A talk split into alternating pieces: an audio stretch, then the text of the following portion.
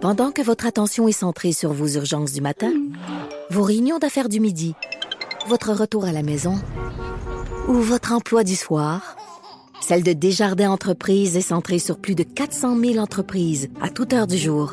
Grâce à notre connaissance des secteurs d'activité et à notre accompagnement spécialisé, nous aidons les entrepreneurs à relever chaque défi pour qu'ils puissent rester centrés sur ce qui compte, le développement de leur entreprise. C'est 23. Patrick Lagacé en accéléré. Les meilleurs moments du Québec maintenant en moins de 60 minutes. Ben, le gouvernement fédéral veut mettre au pas les géants du web comme Facebook en les obligeant à verser une forme d'indemnisation au groupe de presse canadien. Parce que les géants numériques, on peut penser à Facebook, font de l'argent avec le contenu médiatique, le partage de contenu médiatique, d'articles de la presse, de Radio-Canada, du Journal de Montréal, contribuent à générer du temps passé sur leur plateforme. Et ça fait longtemps que les médias disent, écoutez, est-ce qu'on peut partager la tarte publicitaire? Il y a un projet de loi qui est le projet de loi C-18 euh, qui est présentement en train de cheminer à la Chambre des communes. Ça fait pas l'affaire de Facebook qui menace de retirer le contenu des médias canadiens de ces plateformes. On en parle avec Pablo Rodriguez, les ministres du patrimoine canadien et du multiculturalisme. Monsieur Rodriguez, bonjour. Bonjour, Monsieur Lagacé. Donc, Facebook qui menace de ne plus permettre le partage de nouvelles canadiennes, est-ce que Facebook a déjà fait ça ailleurs? Ouais, Facebook le fait euh, en Australie. Ça a duré 7-8 jours, puis euh, puis ils sont revenus. Là, c'est c'est la même tactique d'essayer de, d'intimider euh, à la fois la population, mais aussi les politiciens qui travaillent sur le dossier. Là. Je trouve ça dommage. Ok, donc si on se fie à l'expérience, moi j'ai vu qu'en Australie, là, c'est ça, vous le disiez, là, ça a duré quelques jours. C'est un bluff dans le fond. Ben, je sais pas, euh, c'est une décision d'affaires. Euh, je trouve ça dommage. Moi, je suis prêt à collaborer avec eux. Je leur ai dit, ils ont mon numéro de téléphone. Euh, ma porte est toujours ouverte, donc moi, je suis prêt à, regarder ça, discuter avec eux, faire des changements, peut-être. Euh, mais il y a une chose que je suis pas prêt, c'est de rien faire. OK, puis... Écoutez, Monsieur Lagacé, 80% de tous les revenus en ligne, c'est 10 milliards, là. Les, les, revenus en ligne de publicité, c'est 10 milliards. C'est ça le marché. 80% vont à deux compagnies, Facebook, Google. Dans, dans, le partage de la tarte qui serait prévu dans le projet de loi 118, là, M. Rodriguez, ça donnerait combien aux médias canadiens dans une année?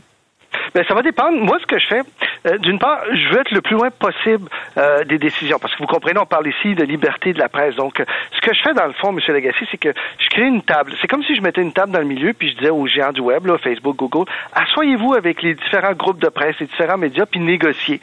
Puis à terme, ben, faut que vous ayez assez de bonne entente avec eux, euh, si, puis que ce soit juste équitable. Sinon, mais ben, vous serez obligé d'aller en arbitrage final et, les arbitres décideront des montants à ce moment-là. Mais on estime que ça peut être autour de 300 millions pour l'ensemble des, des, des, des, groupes de presse, des salles de nouvelles au Canada. Sur, sur, sur 10 milliards, sur une tarte publicitaire qui représente 10 milliards, dont ils ont ah, pas beaucoup, 80 là c'est une question de principe pour eux, je pense, c'est que euh, ils aiment pas ce que le Canada fait. On va un petit peu plus loin que l'Australie. D'ailleurs, l'Australie regarde ce que l'on fait parce que bon, euh, on s'est basé sur eux au départ, mais ensuite on l'a comme tweaké, comme on dit chez nous. Mhm. Euh, on l'a amélioré un peu. Maintenant, c'est l'Australie qui regarde ce que l'on fait actuellement.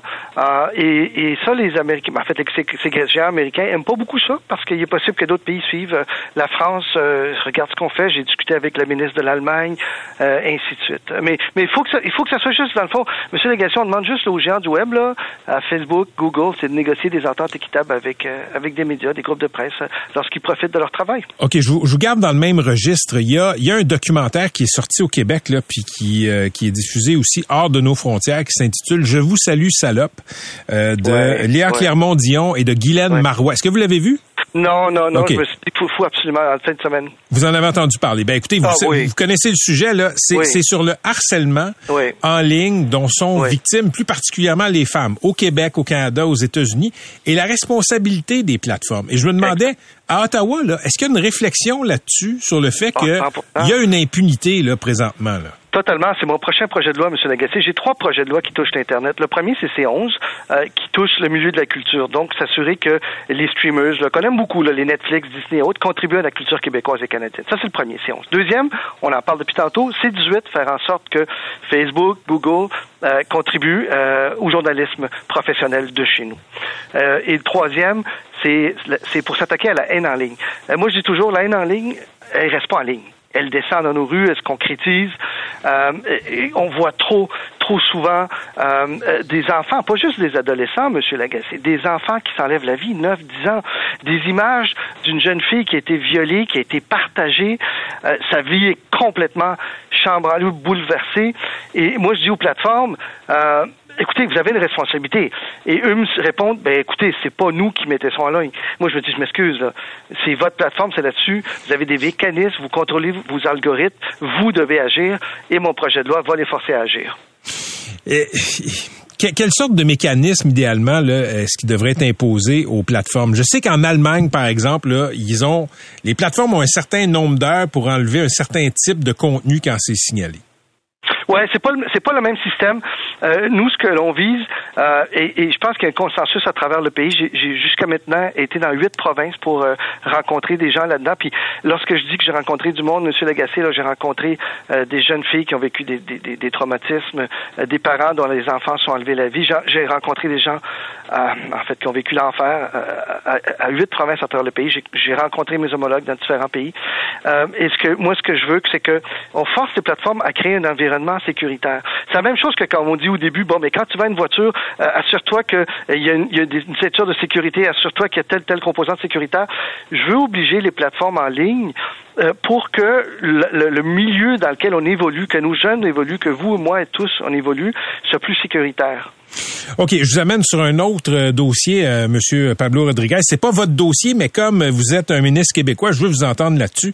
La mairesse Valérie Plante a fait une sortie aujourd'hui parce que la ville de Montréal euh, essaie d'empêcher la distribution là aléatoire dans, à toutes les à toutes les portes du Publisac. Et là, les, les géants comme Transcontinental prennent la porte d'en arrière, passent par Poste Canada pour livrer le Publisac. On va écouter ce que Valérie Plante avait à dire. Je vais vous dire deux choses. La fédéral, gouvernement fédéral et euh, Poste Canada, mettez vos culottes, puis euh, faut que les, euh, le langage, là, les, les, les, messages suivent les actions. Puis j'ai envie de dire que toutes les entreprises de nos jours là s'adaptent au changement climatique. Toutes. Est-ce que vous êtes d'accord avec le fait que Poste Canada contourne les règlements municipaux pour distribuer par la porte dans l'arrière les sacs à Montréal? Ben, écoutez, je viens de l'entendre, j'avais pas entendu son intervention. Mais vous connaissez le dossier. Ben, je connais le dossier, oui, mais, c'est un dossier de Post Canada. Donc, si vous me dites, ben, vous êtes un ministre du Québec, vous pouvez répondre, pas nécessairement. Euh, moi, je vous invite à regarder avec Post Canada. Moi, comme ministre de la Culture, par contre, euh, parce que ministre patrimoine, c'est ministre de la Culture, euh, je m'inquiète un peu pour les médias qui sont distribués. Je me demande comment ils vont l'être. c'est une autre discussion, j'en conviens avec vous, mais, mais il y a un impact aussi sur eux. Non, mais vous êtes, écoutez, vous êtes un ministre du Québec, vous êtes au fédéral, c'est une société de la couronne, Post Canada. Êtes-vous d'accord avec le fait que Post Canada est au-dessus des règlements municipaux, selon la posture ben, de Post Canada? De ce que je, ce que je comprends, là, euh, c'est que Post Canada suit euh, ses, ses, ententes commerciales. Donc, c'est de la business, comme on dit. Ils ont des ententes pour distribuer.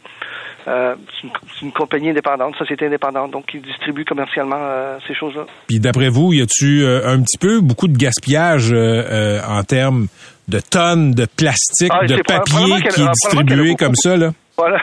Monsieur Lagacé, je suis pas un fan non plus des publics Ben... Euh, je, je les regarde pas beaucoup, mais, euh, mais encore une fois, je pense qu'il faut regarder avec Post Canada parce que c'est des, ententes commerciales qu'ils ont. Donc, euh, puis honnêtement, comme je vous dis, je viens d'entendre deux, deux, trois mots de la hmm. mairesse, là, mais euh, j'ai pas, j'ai pas dressé le dossier aujourd'hui. Fait, fait, fait, que Post Canada, euh, dans le fond, peut faire ce qu'il veut. Le gouvernement fédéral va, pas, va pas le ramener à, à l'ordre. Ben, c'est-à-dire que les sociétés de la couronne, par chance que le gouvernement peut pas non plus faire ce qu'il veut avec ces sociétés-là. Là. Il y a des limites et on doit les respecter. Là. C'est un choix de société, c'est important. C'est comme si je disais à Radio-Canada qu'est-ce qu'il devrait faire ou à une autre société de la couronne. Là. Il y a une indépendance qu'il faut respecter. Ouais, je, pense qu'il y a une différence entre le contenu radio-canadien puis la distribution par la porte d'en arrière d'un euh, d'un public sac qui fait l'objet d'un règlement municipal. Oui, non, oui, non, M. Lagacé. Oui, non. C'est où on respecte l'indépendance ou on la respecte pas. OK, je veux vous entendre sur, euh, le, en terminant, sur le serment d'allégeance au roi. Charles, toi, le, le A soulevé la question. Vous savez que ça défrait euh, beaucoup les manchettes. Vous, quand vous le faites, le serment, vous l'avez fait pour Élisabeth II, comment vous vous sentez? Ben, je veux dire, le serment en bout de ligne, c'est un, processus qui, qui, est inclus là. Moi, l'important, c'est que j'ai été élu euh, par des hommes, des femmes d'Anjou, de, de, de, Rivière-des-Prairies, puis j'ai ici pour les représenter, là. mais quand, mais quand vous le faites, là, quand vous, quand vous jurez loyauté à, quand vous juriez loyauté à Élisabeth II, puis si vous êtes réélu à Charles III, trouvez-vous ça niaiseux? Ben, C'est un procédé qu'on fait à chaque fois. Je l'ai fait, euh, j'ai gagné six élections, M. Lagacé, je l'ai fait euh, six fois. Trouvez-vous trouvez ça niaiseux? Ben, écoutez, est-ce que c'est la chose la plus utile? Pas nécessairement. Mais en même temps, euh, c'est le processus qui est là. Est-ce qu'on veut rouvrir la Constitution? Pas nécessairement non plus. En regard de ce qui se passe actuellement, là, c'est ce qu'on demande au gouvernement fédéral, l'ensemble de ses ministres, l'ensemble des provinces, de dire, vous allez vous asseoir, vous allez faire des rondes de négociation. Je comprends. Euh, moi, je, moi, je l'ai vécu, M. Lagacé. Euh, pas, ça, pas, pas, ça ma question. Je comprends. Ben, non, elle, elle, est, elle est liée. Elle est liée. Non, elle n'est pas, pas, liée. Je le sais. Je sais qu'on va pas rouvrir. Je sais qu'on va pas rouvrir la Constitution. Je sais que c'est un aria de faire ça. Sauf que, M. Rodriguez, quand vous le faites, quand vous jurez loyauté à un citoyen d'un pays étranger, comment vous vous sentez? Ben, je, je, je, je jure en fonction d'un système de gouvernance, en fonction euh, de, de, puis aussi en, euh, en vertu de l'appui que j'ai eu de, la, de ma population, des hommes, des femmes qui ont voté pour moi. C'est ça qui compte le plus pour moi. Là, je dirais pour, pour tous les députés, pas juste ceux du bloc, mais les autres aussi. Me le dirais pas.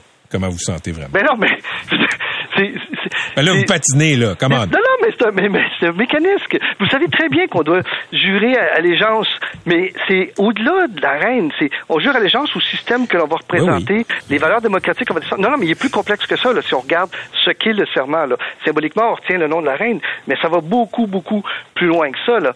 Et, et là, le fait que le Bloc avait une seule journée pour débattre des priorités des Québécois, puis ça a été ça, ben, je me dis, ben, pourquoi on n'a pas parlé des aînés? Parce que, vous savez, c'est ce qu'on appelle une journée d'opposition. Ils ont une journée qui choisissent eux-mêmes ce que les 338 députés discutent.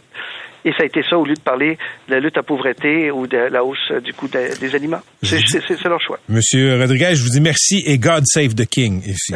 merci à vous. Salut. Salut à la prochaine. C'était euh, Pablo Rodriguez qui est ministre euh, du patrimoine canadien.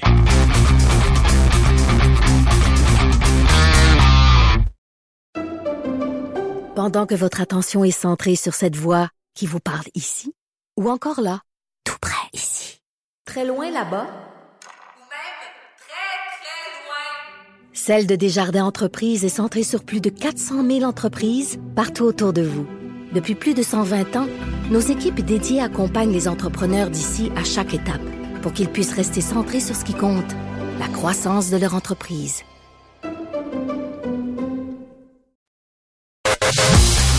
Patrick Lagacé en accéléré. Oui, il se passe pas une semaine sans que le tout-puissant Elon Musk, le grand patron euh, de Tesla, le fabricant de voitures électriques, fasse les manchettes. Euh, il a des opinions sur tout, que ce soit sur la Chine, l'Ukraine, la Russie. Autre sujet, a même déjà envoyé un tweet qui a fait beaucoup de bruit sur le convoi des camionneurs pour la liberté, entre guillemets, à Ottawa l'hiver dernier. Ben là, il veut acheter Twitter. Semble que ça va fonctionner. On va brosser un portrait de ce personnage fascinant avec Luc Dupont, professeur de communication à l'Université d'Ottawa, spécialiste du marketing et de la publicité. Salut Luc. Bonjour Patrick. D'abord, c'est qui ce gars-là, comme aurait dit Lucien Bouchard il y a euh, 25 ans? Ouais, c'est un espèce de mélange. Je t'écoutais il y a deux instants. Bon, euh, P.T. Barnum, hein, il est arrivé hier euh, dans les bureaux de Twitter avec un lavabo dans les mains. Qui est-ce qui ferait ça autrement que lui? Euh, Ford, parce que là, il y a Tesla. Euh, je rappelle d'ailleurs qu'il n'est pas fondateur de Tesla. Souvent, c'est quelque chose qu'on entend. Euh, il est arrivé, Tesla existait déjà, deux ingénieurs à, à la source avaient initié donc euh, cette entreprise-là. Mais si c'est les deux personnes qui encore aujourd'hui euh, étaient à la tête de Tesla, je t'annonce une chose officiellement, tu n'aurais jamais entendu parler. Donc je reviens au point 1, PT Barnum. Vois-tu, pour lancer la voiture électrique, tu as besoin de quelqu'un qui va faire sa promotion de façon assez spectaculaire, qui va comprendre aussi les limites de la voiture électrique, parce que jusqu'à ce moment-là, quand je disais voiture électrique, là, il y a quelques années, ça voulait dire LED, pas performante et peu d'autonomie. Mhm, alors lui mhm. comprend que si elle est, elle est sympa, si elle était sexy, alors il va acheter carrément euh, un châssis. Euh, si elle est performante, il va dire il faut, la, faut battre la Porsche. Si elle peut faire euh, 5 à 600 kilomètres, déjà on est dans autre chose.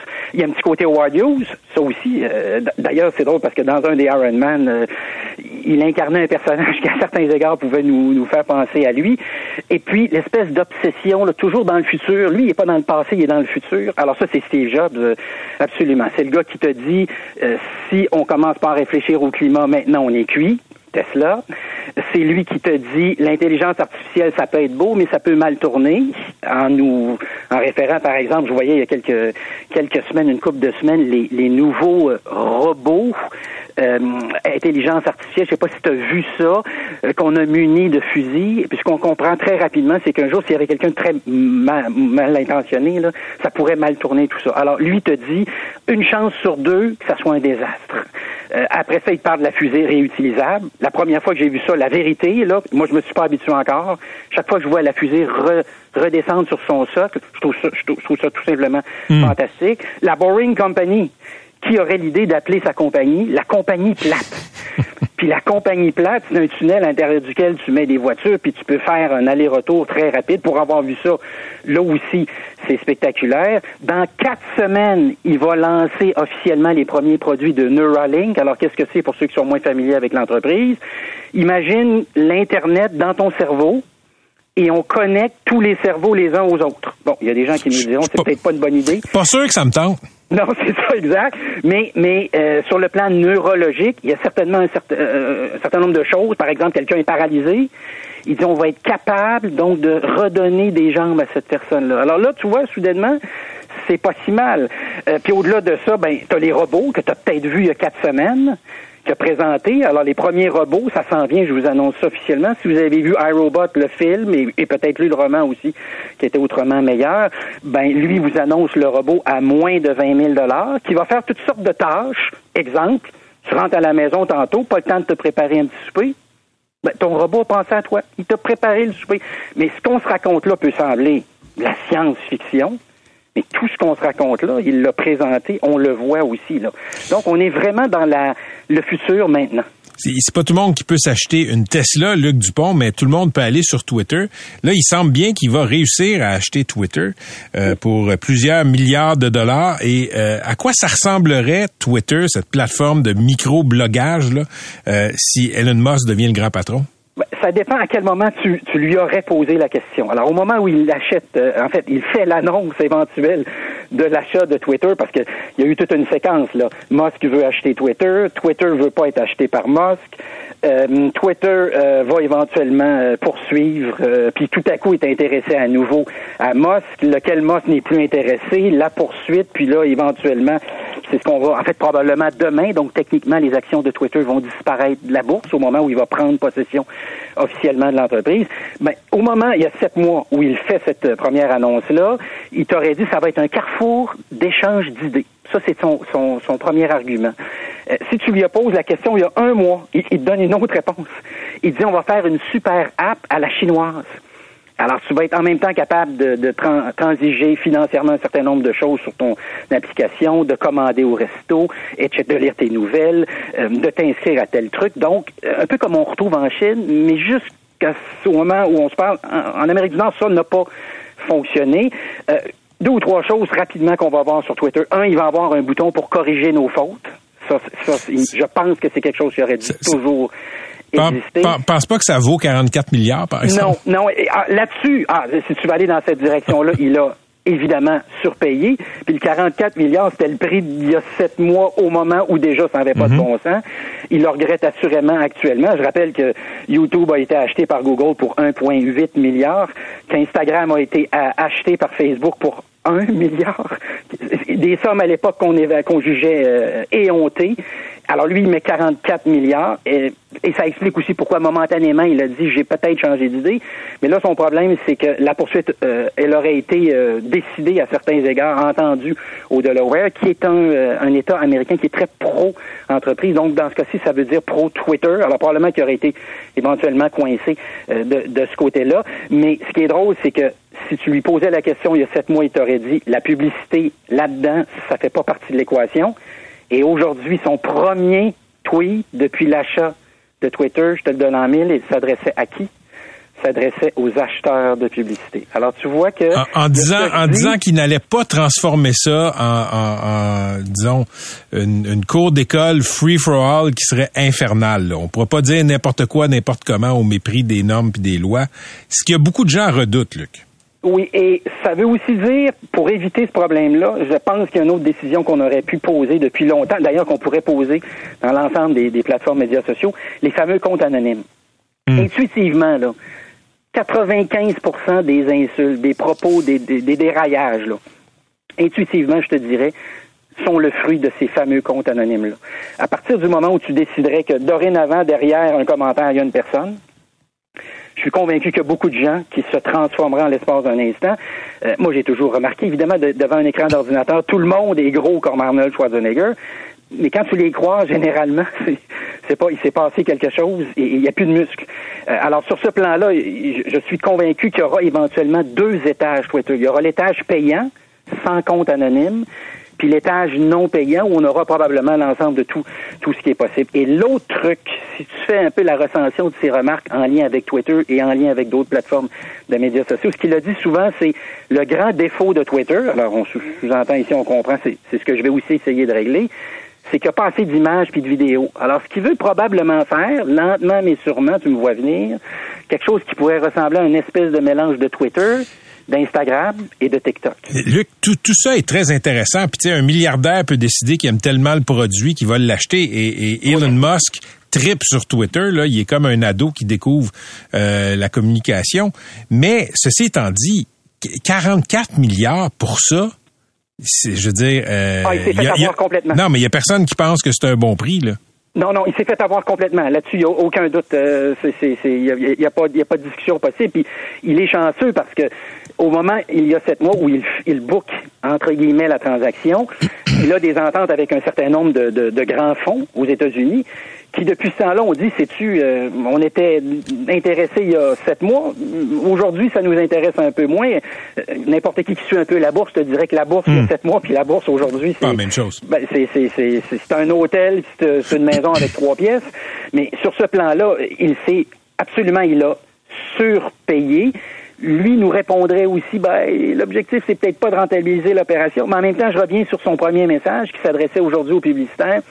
Si tu parles aux annonceurs, c'est qu'à quelque part, tu es dans une opération de séduction ici, au même moment où Facebook, évidemment, hier annonce des chiffres qui sont absolument, absolument désastreux. Les gens méchants euh, te diraient peut-être, ben, il aurait mis quatre ou cinq fois la mise, puis il aurait même pu se payer Facebook avec dans le deal. Merci beaucoup, Luc. Toujours un plaisir. C'est un plaisir, Patrick. Luc Dupont, qui est professeur de communication à l'Université d'Ottawa. On a reçu Joël Nawège Carlitage en entrevue au début de la saison.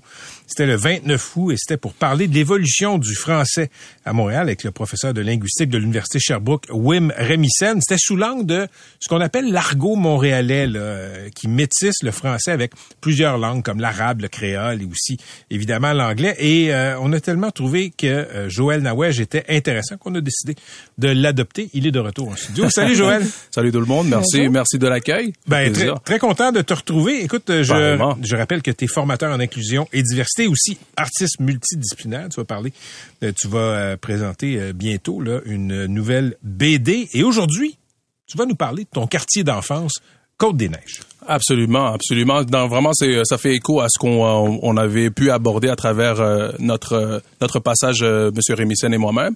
C'est ce quartier qui euh, dans lequel j'ai grandi. J'ai eu la chance de grandir parce que c'est le berceau. J'aime l'appeler euh, affectueusement le berceau de la diversité. Alors, on parle de au-dessus d'une centaine. À peu près les, les statistiques. J'y vais de tête. On parlait d'un peu plus de 160 cultures en termes de provenance différentes et plus de 110 langues parlées. C'est l'ONU. Un- bah, c'est plus que l'ONU. Je pense que l'ONU a, a intérêt à prendre, euh, à prendre exemple, mais c'est justement dans cette bouille humaine-là que j'ai été bercé dès mes euh, 18 premiers mois de naissance, né au Congo. Euh, on, a, on, est par- on est arrivé euh, dans les 1990 pour faire un petit clin d'œil à Jean, Jean Jean, Leloup. Ex-Leclerc. Alors, dans cette idée-là, j'aime vraiment ce quartier-là, puis il m'inspire beaucoup dans cette normalisation de l'autre. Le fait qu'il y ait autant de provenance culturelle, mais ça crée une ouverture sans le savoir, et puis ça a été quelque chose qui a été cultivé dès le très, très jeune âge dans le quartier. Est-ce que, bon, il y a, il y a- il y a ce, ce melting pot, si on veut, mais est-ce qu'il y a quand même des tensions entre les groupes ou c'est plutôt idyllique? Mais c'est plus, c'est, c'est comme n'importe quel endroit. Il n'y a pas d'endroit parfait en tant que tel. Comme une famille, il y a tout le temps de la poutine interne ou quoi que ce soit. Mais ça reste un endroit qui, euh, comme pour citer euh, Ariel, un, un camarade comédien, qui disait, c'est un quartier qui n'est pas parfait, mais c'est un quartier où est-ce qu'on peut faire mieux, où on se doit de faire mieux,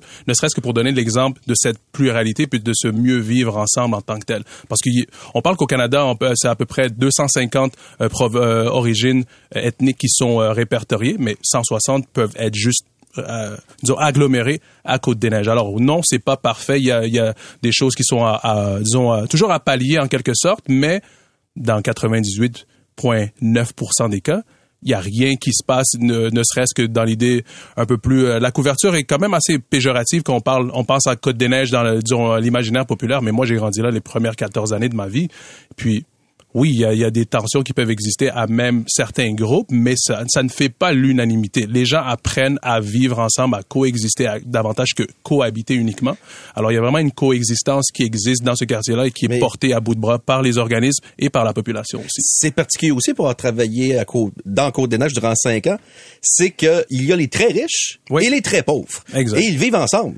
Exact. Ils vivent ensemble, mais surtout aussi, il y a encore un clivage, disons, un clivage qui est historique entre le haut et le bas de la côte. C'est vrai. De Côte-des-Neiges. Alors, euh, Sainte-Catherine, la côte Sainte-Catherine étant, disons, euh, ce, ce, ce tronçon qui délimite. Alors, les, on les a... douanes sont à Plaza Côte-des-Neiges, là, où c'est un peu trashy. Ouais, mais les, les, les, les dos- mais le- la Plaza Côte-des-Neiges en, en, en relooking en quelque sorte aussi. Moi, je préférais l'ancienne façade. Moi mais aussi. ce Oui. clivage-là existe, puis juste dans cette idée-là de moi, quelqu'un qui vient de ces quartiers-là, où est-ce qu'il n'y a pas nécessairement d'opportunité d'être assis ici, c'est aussi un peu dans l'idée de l'impossibilité. Alors, c'est ce qu'on veut briser comme euh, comme rêve, parce que moi, je me souviens d'être petit gars à Côte-des-Neiges, dans le bas de la côte où j'ai grandi. Alors, le bas de la côte, c'est Côte-Sainte-Catherine en allant vers le nord, vers Ville-Mont-Royal, et le sud, euh, le haut de la côte euh, dans le dans l'autre sens. Alors, dans le bas de la côte, c'est là qu'on trouve un peu plus les appartements, euh, ce qu'on va appeler les slumlords aussi, les rois des taudis. Et, Alors, oui, oui. la spéculation en termes de, de, de gentrification, quoi que ce soit, alors qu'en haut de la côte, c'est là qu'il y a les restaurants, il y a les bars, il y a les universités. Alors, même nous, petits, mentalement, on se disait, un jour, nous aussi, on va avoir le droit de manger puis de sortir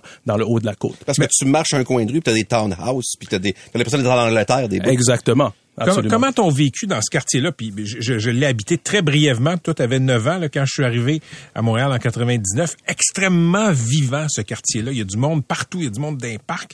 Euh, euh, moi, j'ai j'ai adoré habiter là. Comment ça t'a formé comme adulte? Moi, ça m'a formé, ben déjà, ce- cet, cet intérêt pour l'autre. Puis cet intérêt vers la normalité d'être différent. Ça a toujours été. Puis la différence, pas dans le sens, disons, la connotation un peu plus péjorative qu'on pourrait avoir, mais dans le côté unicité. On est tous uniques, étant tous uniques en tant qu'individus, bon, on est tous pareils, en étant tous différents. Alors, on peut La, trouver... la des- force de cette diversité-là. Exact. La force de cette diversité-là, c'est de, c'est surtout si ça montrait le fait qu'on est tous pareils en étant différents, puis que, hey, toi, tu manges ça de telle façon, moi, je mange ça de telle façon, mais on mange la même affaire. J'avais juste pas pensé ou j'avais pas été exposé à une autre façon de cuisson, une autre façon de ci, ça, ça.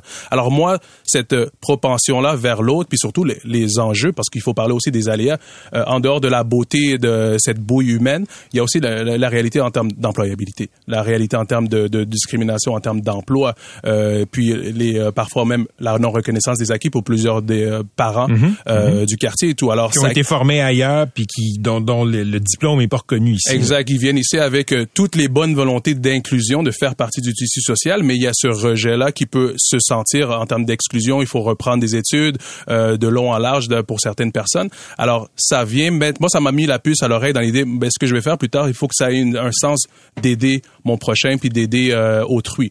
Joël Nawa, je, je te sors de 30 secondes Oui. du plan qu'on a établi pour, euh, pour ta chronique. Euh, tu, tantôt, tu as mentionné que 1990, tu as fait une référence spontanée à Jean Leloup Yes. et, son, et son hit de 1990. Euh, la culture québécoise dans Mm-hmm. un quartier comme Côte-des-Neiges, multiethnique, des gens qui viennent de partout, comment, comment euh, elle, elle atteint les gens?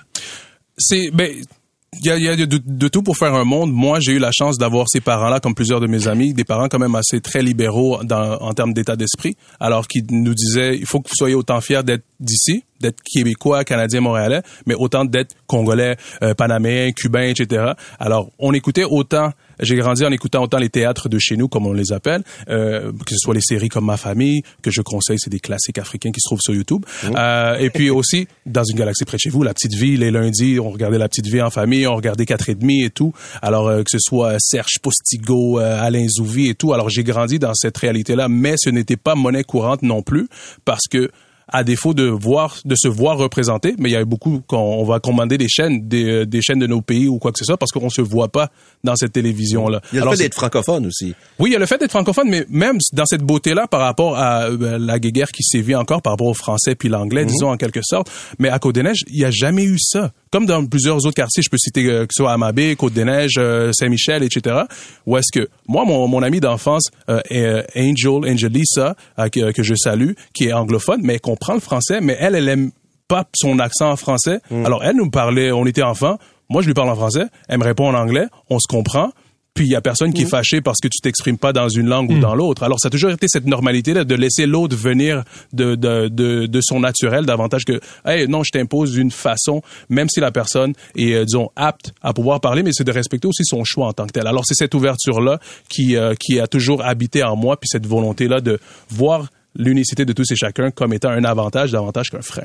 OK, euh, Joël Nawej, tu prépares une, une BD, une œuvre de fiction euh, qui va aborder les enjeux d'inclusion, d'appartenance, préjugés, solidarité. Euh, explique aux gens qui nous écoutent en quoi ça va consister. C'est quoi, c'est super Côte des Neiges qui Non, sauve mais- l'humanité? ça s'appelle ça s'appelle ma réalité. Alors ma réalité en un mot. Je vous invite aussi à euh, Jean du Québec, Jean du pays, bien sûr, à visiter le maréalité.ca sans les accents aigus, euh, bien sûr. Alors euh, on a déjà un premier extrait. Vous pouvez voir de quelle façon on aborde ces réalités-là. Puis le but c'est vraiment de montrer une diversité déjà dans le propos langagé, mais surtout en termes de personnages. Alors on a huit personnages d'origine euh, multiple, euh, que ce soit un personnage vietnamien, un personnage d'origine congolaise, une personnage euh, indienne des Caraïbes, un personnage originaire de val air alors euh, et puis une de cette île aussi. Alors dans l'idée aussi de, faire la symbiose avec les régions, ça on suit le parcours, c'est une série chorale à travers laquelle on suit le parcours d'une bande d'amis qui ont grandi ensemble à Côte-des-Neiges. Mais dans leur disons un peu dans leur naïveté ou leur euh, côté progressiste un peu utopique, eux ils se disent ben, on a grandi ici, on est né ici, on, toutes nos études sont faites ici, on va pas avoir autant d'aléas que nos parents alors qu'ils finissent leurs études soit universitaires, leur programme universitaire ou leur programme de cégep, en réalisant que en septembre, ils retournent pas à l'école. Ils sont des vrais adultes. Ah, mais c'est pas grave, on va pas avoir autant de misère que nos parents pour réaliser qu'il y a encore malheureusement beaucoup de plafonds et de murs de, de verre en tant, en tant que possibilité d'accéder à des emplois, d'être considéré ne serait-ce qu'en entrevue. Alors, étant dans mon domaine des ressources humaines, très inspiré par Codenet, justement, dans cette idée-là de pouvoir euh, mettre, euh, de mettre épaule à la roue dans l'inclusion des gens à travers l'employabilité, ben, c'est cette réalité-là de constater que le monde du travail ou le monde environnant prend un peu plus de temps à s'ouvrir en tant que tel et puis ce tiraillement entre qui est québécois puis qui ne l'est pas surtout aussi. Alors euh, moi j'ai une origine X, est-ce que ça fait de moi un, Québé- un québécois? Parce que je ne suis pas dit euh, caucasien ou peu importe. Alors on veut aborder l'attention en tant que personne qui veut prendre sa place sous le soleil et puis en tant que qui fait partie de la société dite euh, québécoise et puis oh, encore une fois en- entre ce tiraillement entre la légalité puis l'illégalité. J'ai toutes les volontés de m'insérer, mais personne me donne d'opportunité. Mais de l'autre côté, il y a le marché interlope, mais j'ai pas envie de le faire. Est-ce que je vais sombrer entre les cracks et devenir une, devenir une autre statistique? Intéressant, ça sort quand? La BD, on, on, on pense sortir la BD, la BD d'ici euh, l'été 2023. Euh, on voudrait être euh, à date pour, euh, disons, la, la sortie littéraire de l'automne prochain. Mais entre-temps, que t'allais dire pour la Saint-Jean-Baptiste. il y aura, il y aura des extraits, mais il y aura des extraits qu'on appelle des claques. Alors, des claques mensuelles chaque mois. euh, C'est ce qu'on voit sur ton site. d'ailleurs. Exactement. Les claques mensuelles, c'est dans l'idée euh, des slaps, dans euh, l'idée des propagandes entre guillemets quand on faisait des stickers, on appelait Ouais. ça des slaps. Ouais. Alors c'est des claques mensuelles, c'est la dose, votre dose mensuelle des reality checks. Alors chaque mois on va en sortir une, de sorte que vous pourrez euh, être appelé à découvrir les personnages et puis les, les péripéties, mais surtout le propos langagé, très écrit euh, en franglais. C'est la première série, la première série de fiction euh, illustrée, euh, j'ose espérer, parce que j'ai fait mes recherches, j'en ai pas vu d'autres, qui s'exprime de manière en- fla- franglophone. OK. C'est même en franc toutes sortes de choses, parce que je vois sur ton site l'équipe de Fuego. Fait que, de Fuego. Tu nous en parlais l'autre jour, c'est pas Ouais. juste l'anglais-français, c'est vraiment Exact. cette espèce de diversité-là dans la langue. là, Absolument, c'est ça. On veut, je veux que les kids comme moi, peu importe leur provenance, puis autant aussi je fais le clin d'œil aux régions, parce que les régions, je vois beaucoup de côtes des neiges dans les régions, beaucoup de régions dans côtes des neiges, dans cette idée d'être laissé un peu à soi-même et de faire les choses de, de son propre chef. Très intéressant, jeune homme. On va, on va te réinviter. Absolument. Merci Euh, beaucoup. Merci. C'était Joël à Carl. Itage, euh, qui est euh, artiste multidisciplinaire, formation, euh, formateur, pardon, en inclusion et diversité. Bonne chance avec ma réalité. Euh, on Merci. va Puis je vais vous parler. laisser euh, un extrait en primeur déjà aussi ici en studio. On va, on va regarder ça à la pause. Merci.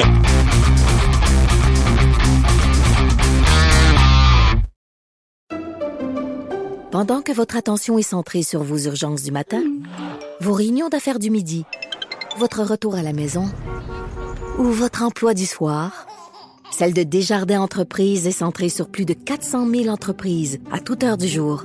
Grâce à notre connaissance des secteurs d'activité et à notre accompagnement spécialisé, nous aidons les entrepreneurs à relever chaque défi pour qu'ils puissent rester centrés sur ce qui compte, le développement de leur entreprise.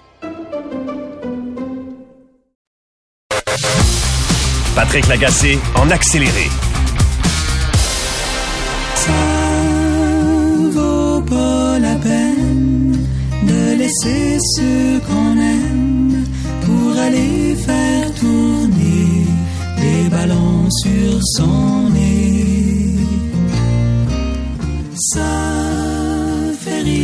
Deux légendes en studio, deux légendes de beau dommage qui, euh, qui trouvent encore le moyen euh, d'autres diront le génie de faire encore parler de lui. On reçoit euh, euh, Réal Desrosiers, batterie et percussion du Salut. célèbre groupe et euh, Pierre Huet qui a participé à l'écriture de toutes les chansons. Bonjour messieurs. Et euh, je Pas dois... toutes. Pas toutes. Ben, Ah, presque toutes. Ben moi j'ai, j'ai- en tout cas il y en a beaucoup là quand même. Il y en a pas mal. Euh, on va pas s'obstiner là-dessus aujourd'hui. Mais l'album va avoir 50 ans bientôt. L'album euh, éponyme Beau Dommage. Il est sorti en 74.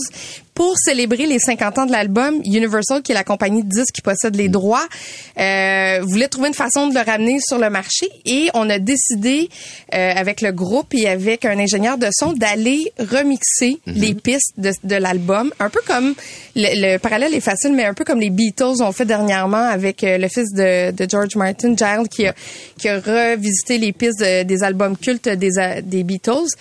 Euh, Qu'est-ce qu'il y avait à faire sortir de cet album-là qu'on n'a pas entendu avant? Ben, c'est une question d'espace sur le disque. Présentement, il y a de la technologie qu'il n'y avait pas à l'époque. Maintenant, c'est possible de séparer chaque instrument, chaque même chaque partie de la batterie avec le Pro Tools, ce qu'on faisait pas à l'époque parce que ça n'existait pas. Alors, on a dépoussiéré. En dépoussiérant, ben là, on remixe un peu. C'est plus évident pour les voix, pour la batterie. Les guitares acoustiques sont pas placées nécessairement à la même place. Je Donc, sais que vous marchez beaucoup en coop chez Ouais, vous. ouais. Faut que tout le monde soit d'accord.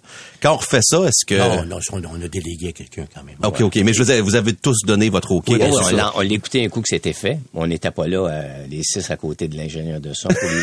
Sinon, il serait venu. Je souhaite ça. Je peux imaginer. Marie- Marie-Michel a une magnifique phrase qu'il faut écrire sur un mur quelque Ouais. dit pourquoi faire simple quand on peut faire beau dommage.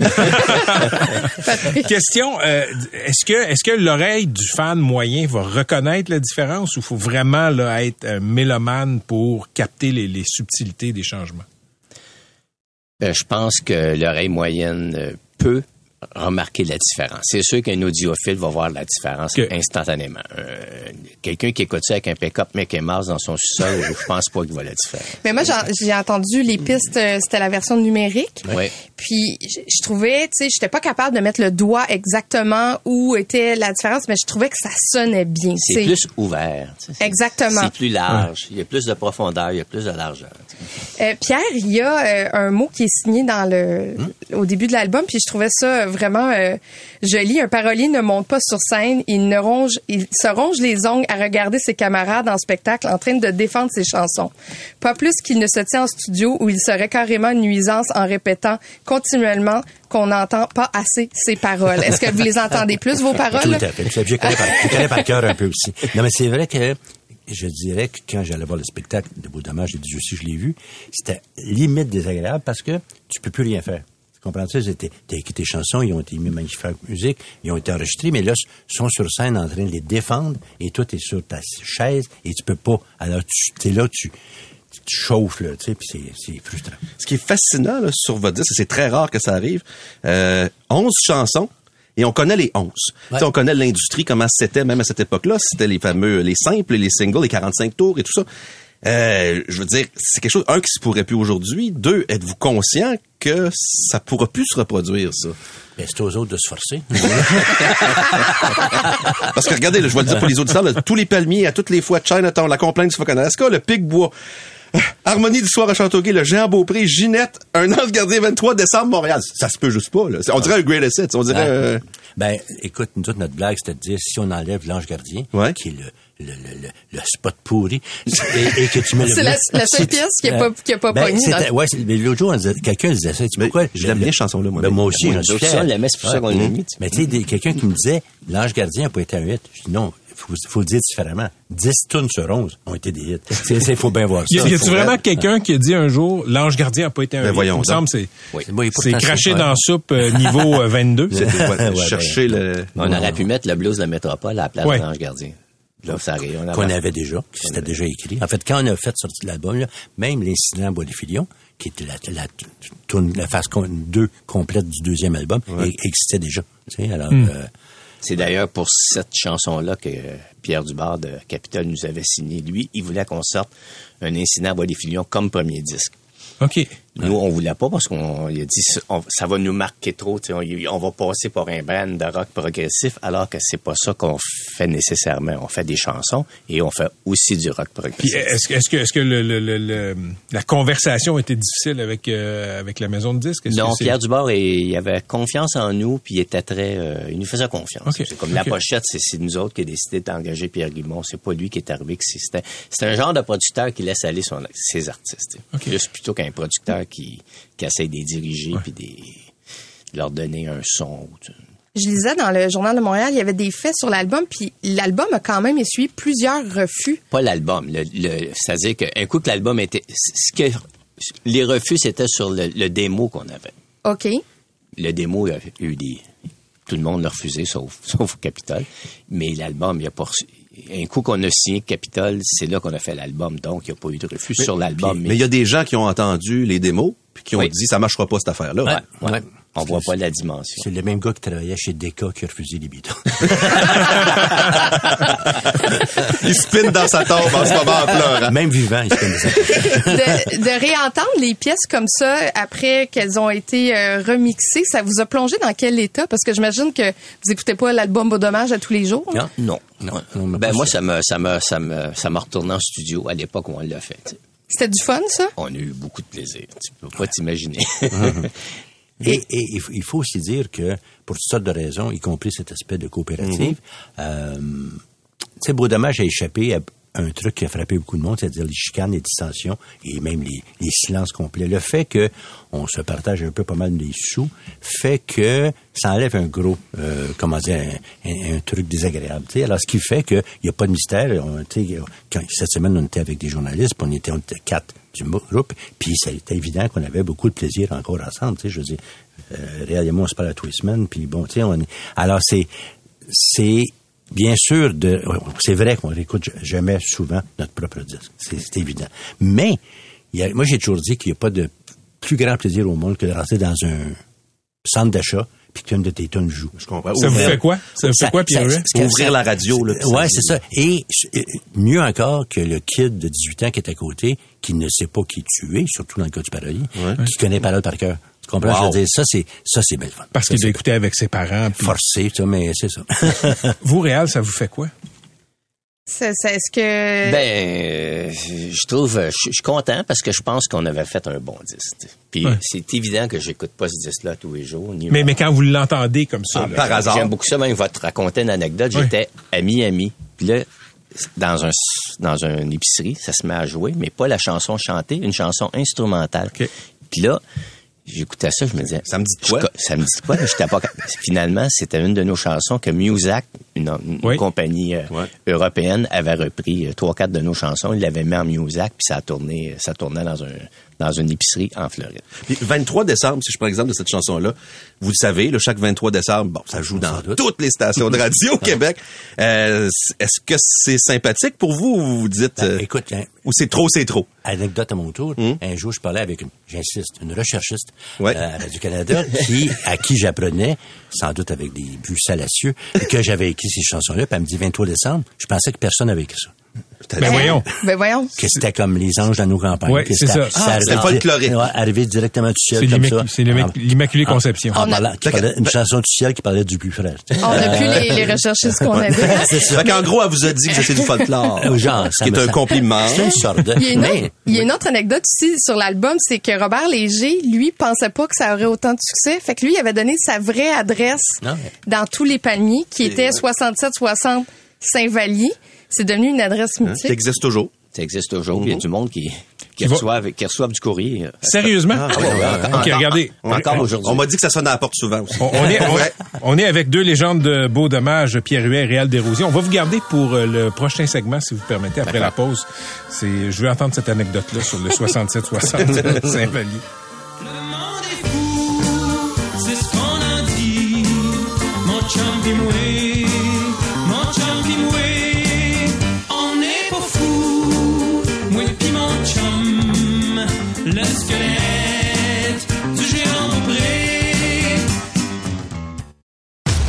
Québec maintenant. Vous pourrez m'écrire ici. 77 65 Valier Montréal. 77 65 Valier Montréal. 77 En studio, deux légendes de la musique québécoise, euh, Réal Desrosiers et Pierre Huet du groupe Beau Dommage à l'occasion du remixage de l'album Beau Dommage, album de légende aussi, s'il en est un. Euh, anecdote sur 6760 Saint-Vallier, Pierre Huet, euh, c'est une adresse qui existe bel et bien. Il y a, il y a encore non- des gens qui vont sonner là. Ouais, puis là, les gens nous ont écrit, c'est pas 77, c'est vraiment 60. 67, 60. entre Jean Talon et Bélanger, j'imagine. Euh, et oui, c'est ça, c'est que lorsqu'on a fait, euh, il y a eu une comédie musicale basée sur nos chansons, et le lancement a eu lieu sur la rue Saint-Vallier, puis et on était réel, justement, Marie et moi, puis Marie a eu envie de faire pipi, fait qu'elle est allée sonner au 67-60. Ça- ça a marché? Ça a marché, mais les gens, ce qu'on comprend c'est c'est le double take qu'ils ont fait. Est-ce qu'ils ont- perdu connaissance? Ouais, ouais, c'est Il y a une rumeur qui veut qu'ils ont gardé le pipi puis ils n'ont pas encadré. Euh, le 23 décembre, il y a un film qui Ouais, va sortir ouais, très ouais. très bientôt, euh, signé le scénario signé par India Desjardins. Ouais. J'imagine qu'on va entendre la Ben, pièce écoute, dans le film. Euh, ça se peut pas. Guillaume L'Espérance, le producteur, a eu la gentillesse d'envoyer à Michel Rivard et à moi, paroles et musique, mais enfin, musique et paroles, le, le scénario. Puis là, je suis chez nous, je commence à le lire, j'arrive à la page 17, mais j'appelle Michel, je dis, va donc lire la page 17. Là, c'est marqué.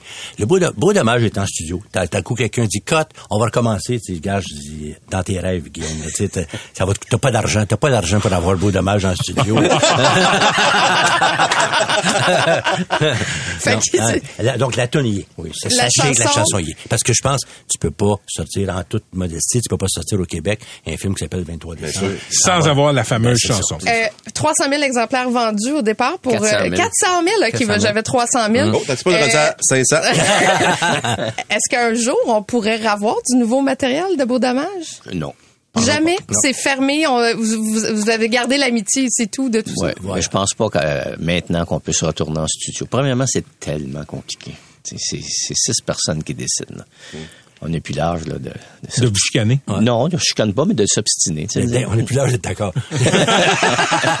Écoutez, je pense que ce que vous avez laissé au patrimoine parle de lui-même, euh, franchement. Merci. Donc, je rappelle que c'est l'album mythique Beau Dommage qui est remixé à partir des bandes Médresse originales, Réal Desrosiers et euh, Pierre Huet. Merci beaucoup d'avoir été avec nous. Ça a été un réel plaisir. Bravo, c'est un bel objet en plus. Et en vinyle, il y a un jeu à l'intérieur. Oui. Une carte de Trou- Montréal. Trouver les lieux de Beau Dommage. Ouais. Exactement. C'est très, très joli. fantastique. Très Bonne fort. idée. Hein, c'est beau, hein? Merci encore. Bonne chance avec Merci. ce Allez. nouvel album. Patrick Lagacé en accéléré. C'est 23. Pendant que votre attention est centrée sur vos urgences du matin, vos réunions d'affaires du midi, votre retour à la maison ou votre emploi du soir, celle de Desjardins Entreprises est centrée sur plus de 400 000 entreprises à toute heure du jour. Grâce à notre connaissance des secteurs d'activité et à notre accompagnement spécialisé, nous aidons les entrepreneurs à relever chaque défi pour qu'ils puissent rester centrés sur ce qui compte, le développement de leur entreprise.